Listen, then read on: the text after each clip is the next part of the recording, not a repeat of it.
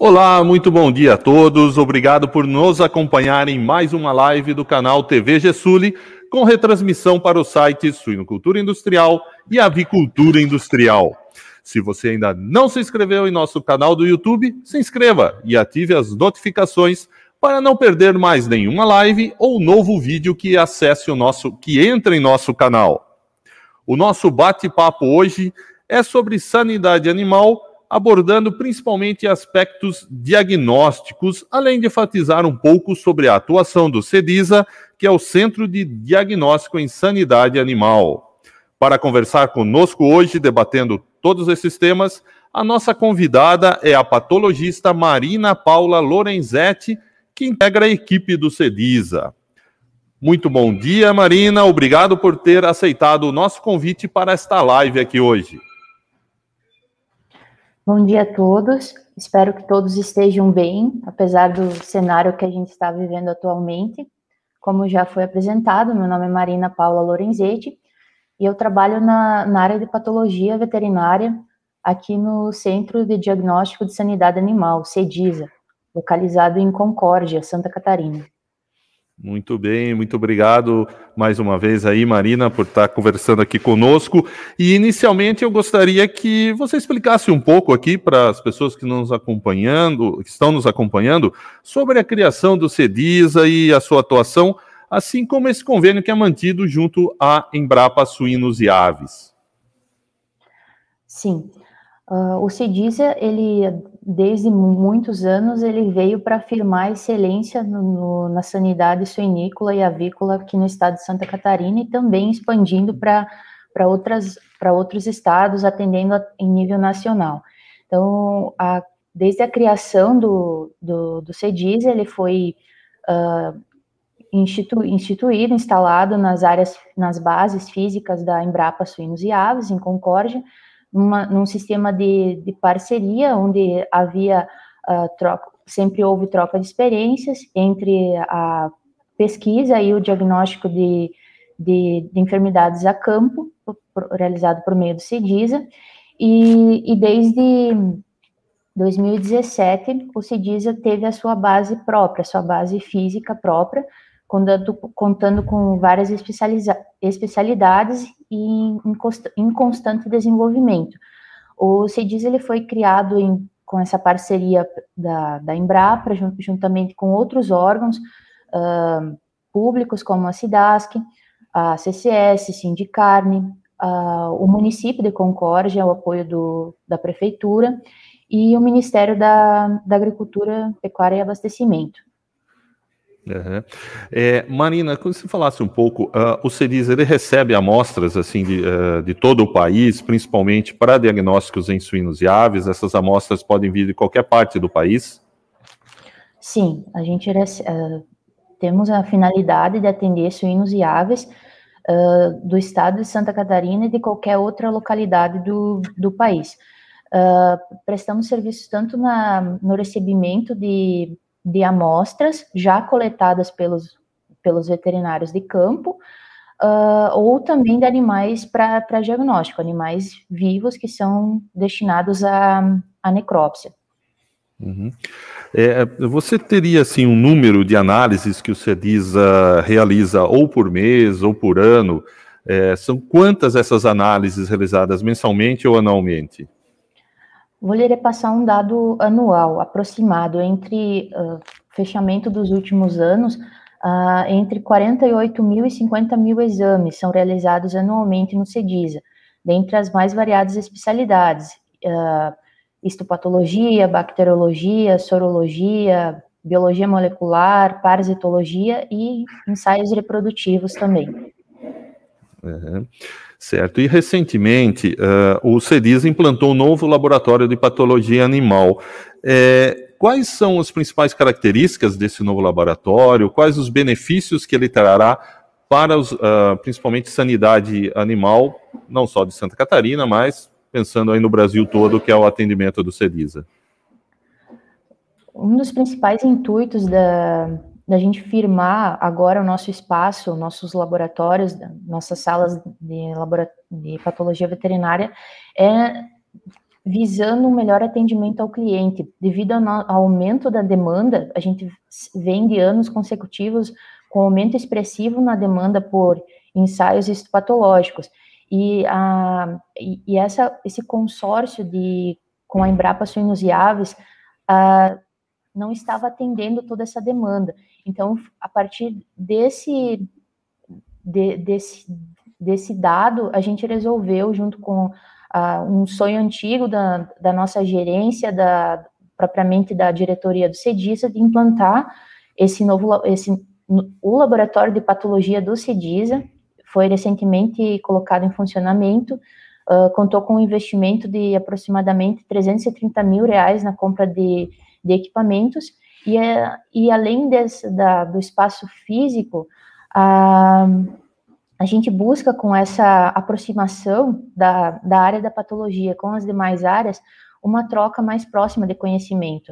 Uh, a patologia ela, ela tende a receber todos os resultados complementares e junto com, com a análise da, das lâminas do exame histopatológico enviar um resultado final para o cliente. E o contato, a conversa, a troca de experiência entre as responsáveis pelas diversas áreas é muito importante, até para entender um, o resultado de um isolado bacteriológico, uh, uma, uma troca de experiências que vai melhorar o resultado final que é enviado para o cliente. Uhum. É, qual é a atual estrutura, então, uh, do CEDIS em termos uh, de estrutura física e de equipe que atua? Uh, a estrutura de pessoal do CEDISA conta-se conta com cinco médicas veterinárias, a nossa gerente técnica, nossa gerente da qualidade, uh, eu que sou especialista na área de patologia, tenho uma colega especialista na área de virologia e um especialista na, de atende, que atende especificamente ao Plano Nacional de Sanidade Avícola. Uhum. E, além da, claro, do, do, corpo técnico, contamos com mais 32 colaboradoras, uh, divididas nos mais diversos setores, com as mais variadas formações, e que auxiliam no andamento da, das atividades do, do laboratório. Uhum. É, Marina, é, recentemente acho que algumas é, técnicas de diagnóstico né, foram incorporadas aí pelo CEDISA. Qual que é a importância de se ampliar assim, o portfólio de testes e ensaios é, é, muito importante, porque a suinocultura e a avicultura ela só tem esse status sanitário devido à atualização constante do, das pessoas que são responsáveis pela sanidade. Não é as doenças elas não seguem um, um plano para vários anos, uma tendência. Sempre tem coisas, sempre tem doenças aparecendo, variantes aparecendo, cepas, e os laboratórios que prestam serviço de diagnóstico, eles têm que obrigatoriamente se atualizar senão eles, eles, eles não vão oferecer um serviço de qualidade para quem está a campo e precisa ter iniciativa, uma tomada de decisão.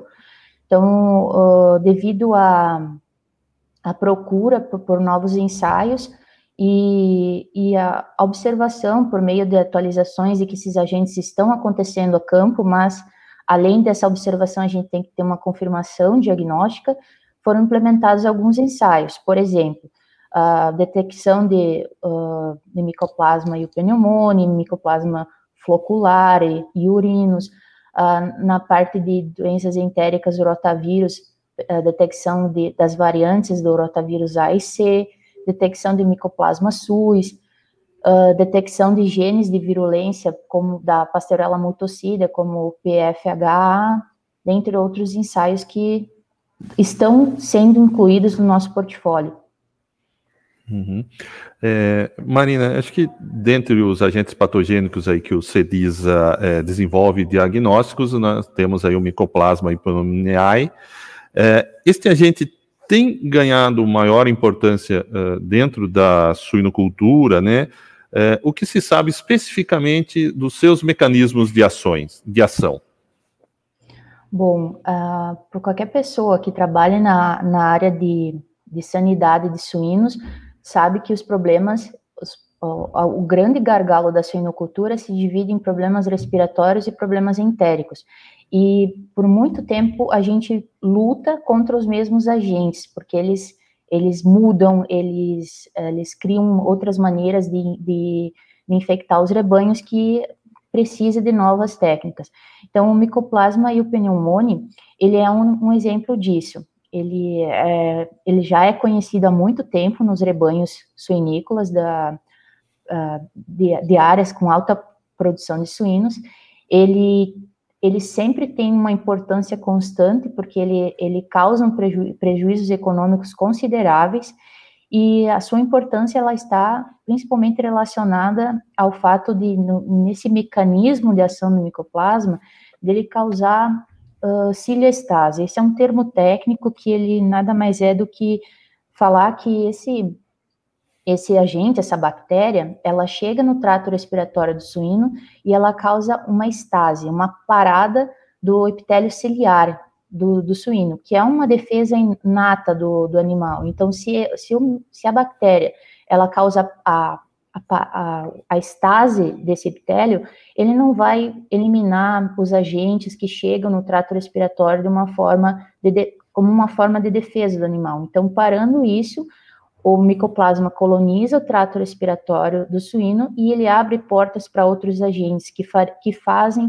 uh, um, que, agentes oportunistas, por exemplo, a pasteurella multocida, que se observa bastante associação de micoplasma com pasteurella, na pneumonia zoótica, por exemplo, e que causam grandes prejuízos na suinocultura, no desenvolvimento desses animais e que também refletem lá na linha de abate, causando condenações ou ou condenações viscerais, ou até mesmo condenações de, de carcaça devido a, a esse tipo de infecção. Uhum. É, dentro desses problemas respiratórios, né, como você citou, é, entéricos respiratórios, que são uh, os principais dentro da suinocultura, no caso dos respiratórios também temos o vírus da influenza A, né, e que, tem, que afeta principalmente suínos. É, esse vírus tem sido um desafio para a suinocultura, para os sistemas produtivos de suínos aqui no país? Sim, uh, com certeza, junto com.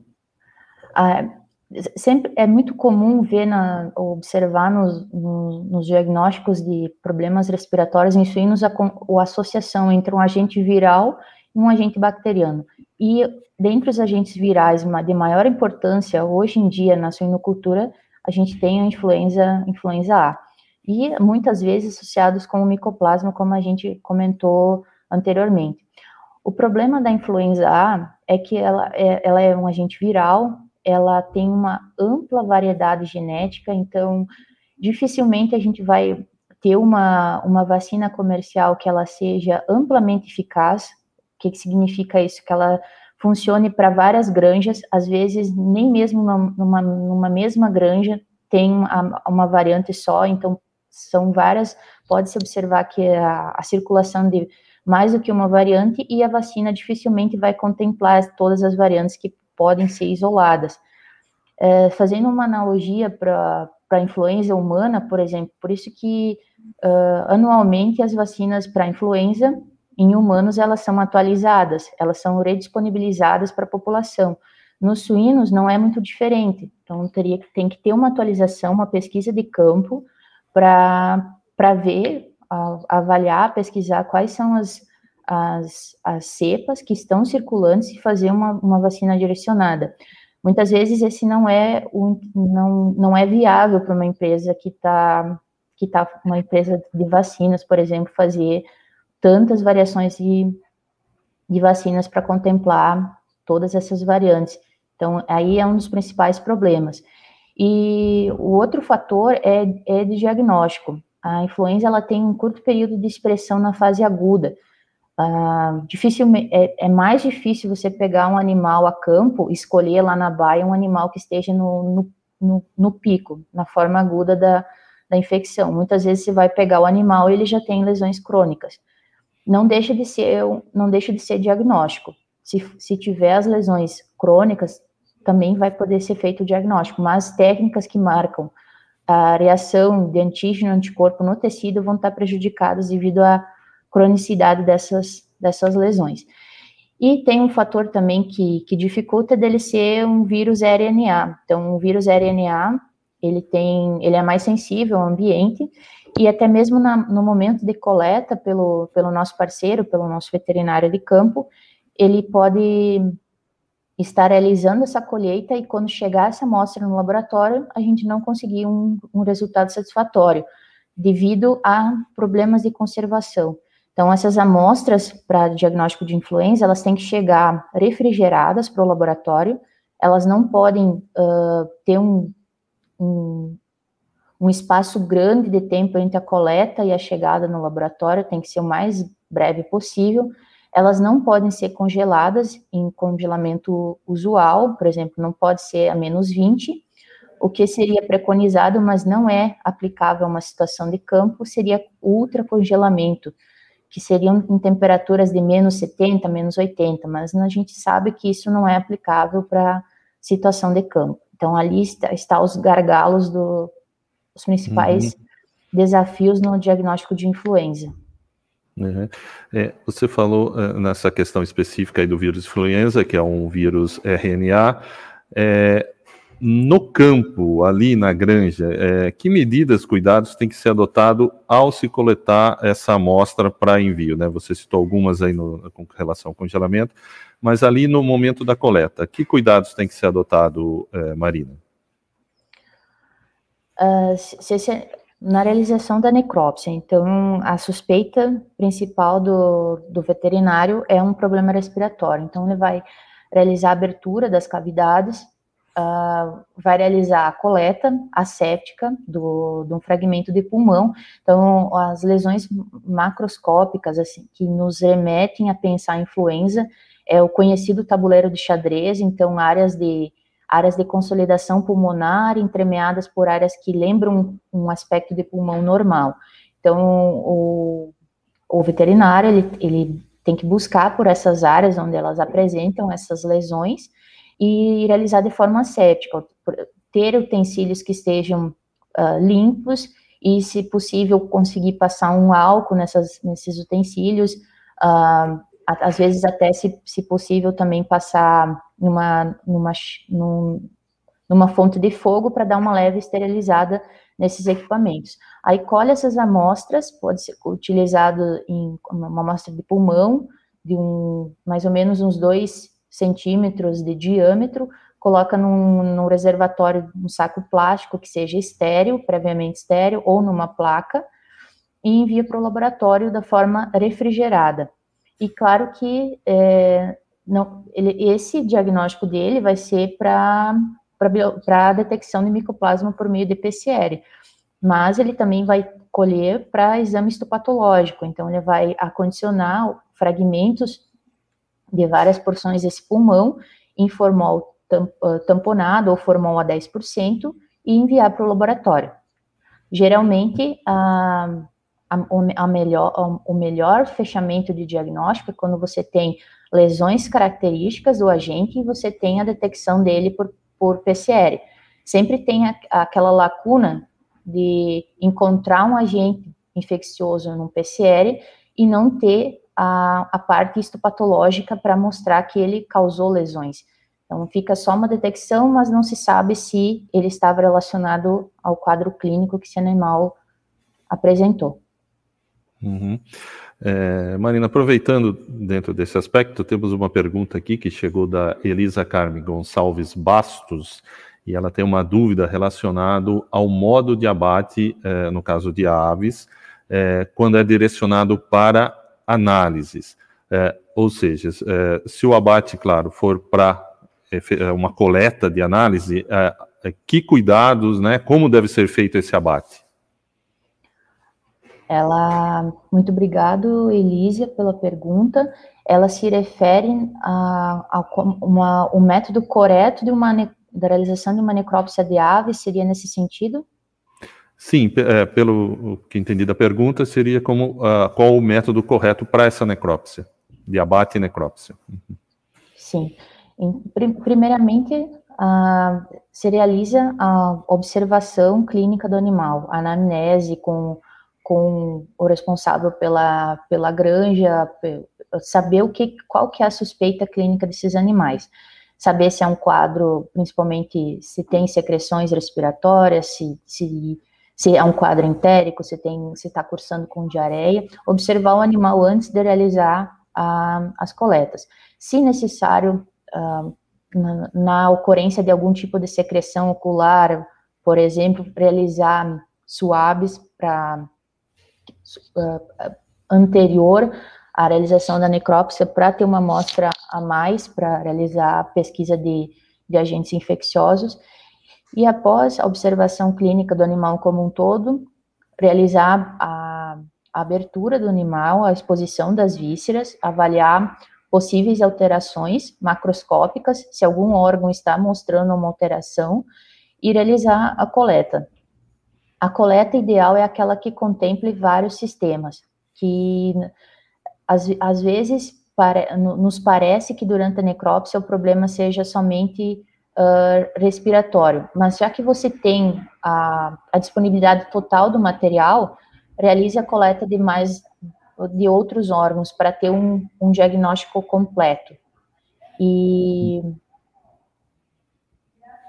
e, mais, ou, mais ou menos seria isso. Se você não, uhum. se, se, você não tem um, um, direcionamento inicial, você vai colher vários órgãos, tentar mostrar todos os órgãos possíveis do, do animal. Se você já tem um, direcion, um direcionamento, se, por exemplo, essas aves estão com uma suspeita de coccidiose, por exemplo, aí você vai focar na, no, no intestino. Se não, faz a necrópsia como um todo. Uhum. Perfeito. Uh, Marina, em relação à consultoria e treinamento, por exemplo, o CEDISA uh, aplica uh, consultorias, treinamentos específicos para os, os, técnicos das granjas, e isso ser feito, é feito em qualquer parte do país? Sim, para nós o CEDISA, o contato com, com o cliente é muito importante, porque além de prestar o serviço, uh, o serviço técnico de diagnóstico, a gente, se, a gente passa a ter uma responsabilidade com a resolução desse problema de campo. Então, uh, as nossas, as no, os nossos treinamentos presenciais, eles estão temporariamente suspensos devido à, à pandemia, toda essa, essa nova, nova forma de, de, se, de se aprender, e só que, no entanto, aos poucos a gente está retornando às atividades. Já, já temos pedidos de, de treinamentos. Uh, o que a gente vinha fazendo na, na, na, como forma de auxiliar os clientes, os produtores, é fazendo uh, videochamadas, utilizar essas plataformas digitais que hoje em dia estão bem difundidas para uma conversa entre produtor, o responsável pela granja, nós aqui do laboratório e tentar nessa conversa identificar possíveis caminhos, soluções para esse problema que está em que está que tá ocorrendo na granja. A gente já teve algumas algum, algumas alguns episódios que a gente realizou essas consultorias por online para clientes, a gente tem tido bons resultados. Uhum. E geralmente, perdão, aí é nessas consultorias claro. que a gente orienta também a coleta de, de material da forma adequada pra, para os sinais clínicos que estão acontecendo na granja. Uhum. Certo, só complementando, a Elisa que uh, vou, enviou em complemento com relação à sua pergunta, ela gostaria de saber é, se esse abate pode ser feito com deslocamento cervical, no caso da ave, para fazer a coleta. Sim, é, nas aves, é, o deslocamento cervical ele é uma, uma técnica aceitável para para eutanásia de, e com, dest, com destinação para necrópsia. Então, se realiza esse, esse exame externo do animal, após se, se realiza o deslocamento cervical, e após uma das medidas que, que eu aprendi com os, com os, os professores e depois foi observando resultados é que molhando as aves após com algum tipo de detergente e afastando a, a plumagem, as penas, teria menos contaminação da carcaça. Então se realiza essa, esse procedimento de molhar as aves e afastar as, as, as penas, e após realizar uma incisão na, no, no músculo peitoral, ali na cartilagem uh, tifoide, e se realiza a abertura do, de toda a extensão peitoral do, do animal. E aí se realiza a avaliação, para evitar que, as, que, a, que haja contaminação externa pelas penas do animal no, nos órgãos, até mesmo para ter uma coleta mais, uma coleta séptica. Uhum. Perfeito. É, eu gostaria aí imensamente de agradecer aqui a participação da Marina Paula uh, Lorenzetti, patologista do CEDISA, em nossa live. É, muito obrigado, Marina, aí, pelas informações, pelas orientações aqui, é, passada aí a todas as pessoas que estão nos acompanhando. Nós que agradecemos a oportunidade de poder estar falando sobre o nosso trabalho e, e poder uh, difundir a importância de se manter um, um, uma constante vigilância para as principais doenças que acontecem nos, nos nossos plantéis. Perfeito. Também as pessoas podem ter informações no próprio site do CEDISA, né, do Centro de Diagnóstico e Sanidade Animal. É, o site, qual que é, Marina, por favor? É www.cediza.org.br. Perfeito. Muito obrigado mais uma vez aqui a Marina pelas informações, pelo bate-papo que nós tivemos. É, também agradeço a todos que puderam nos acompanhar, que estão nos acompanhando aqui nessa live e convidar você para se inscrever no nosso canal, se você ainda não se inscreveu, claro, e também ativar a notificação, porque aí sempre que tiver uma nova live, um novo vídeo no canal, você será, recebe o alerta. Muito obrigado a todos, um bom dia, até a próxima. Tchau.